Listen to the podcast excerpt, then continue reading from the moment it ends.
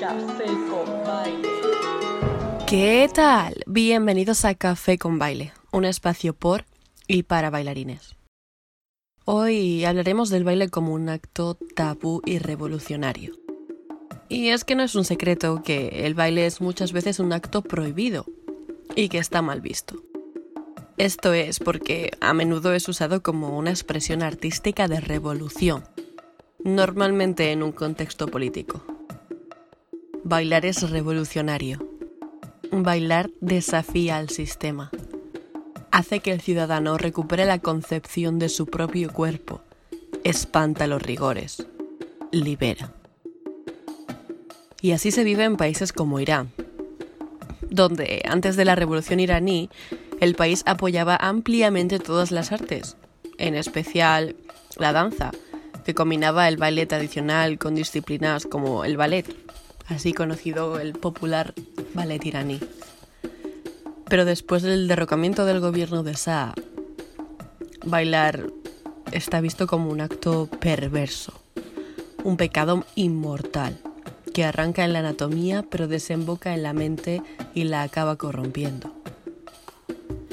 Y es por eso que en Irán el baile está prohibido especialmente para las mujeres desde 1979.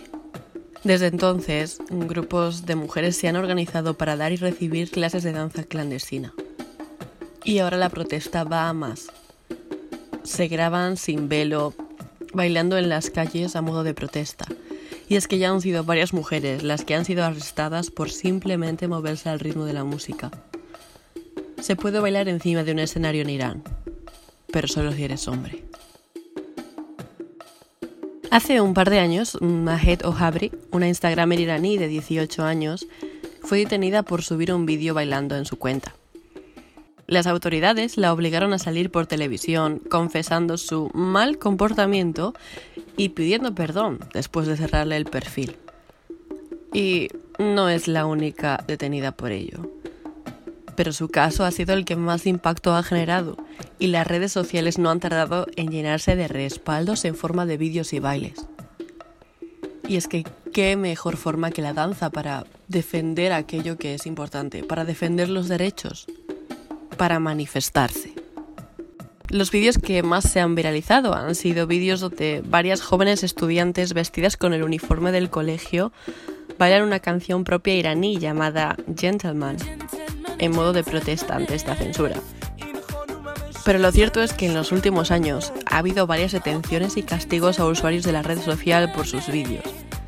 De hecho, un grupo de amigos recibió seis meses de cárcel y 91 latigazos por grabarse simplemente bailando Happy de Pharrell Williams en Teherán. Y es que las mujeres se reúnen en sótanos y sitios clandestinos con la simple finalidad de aprender una coreografía y danzar sin que puedan ser escuchadas. ¿Qué harías tú si en tu país censurara la danza?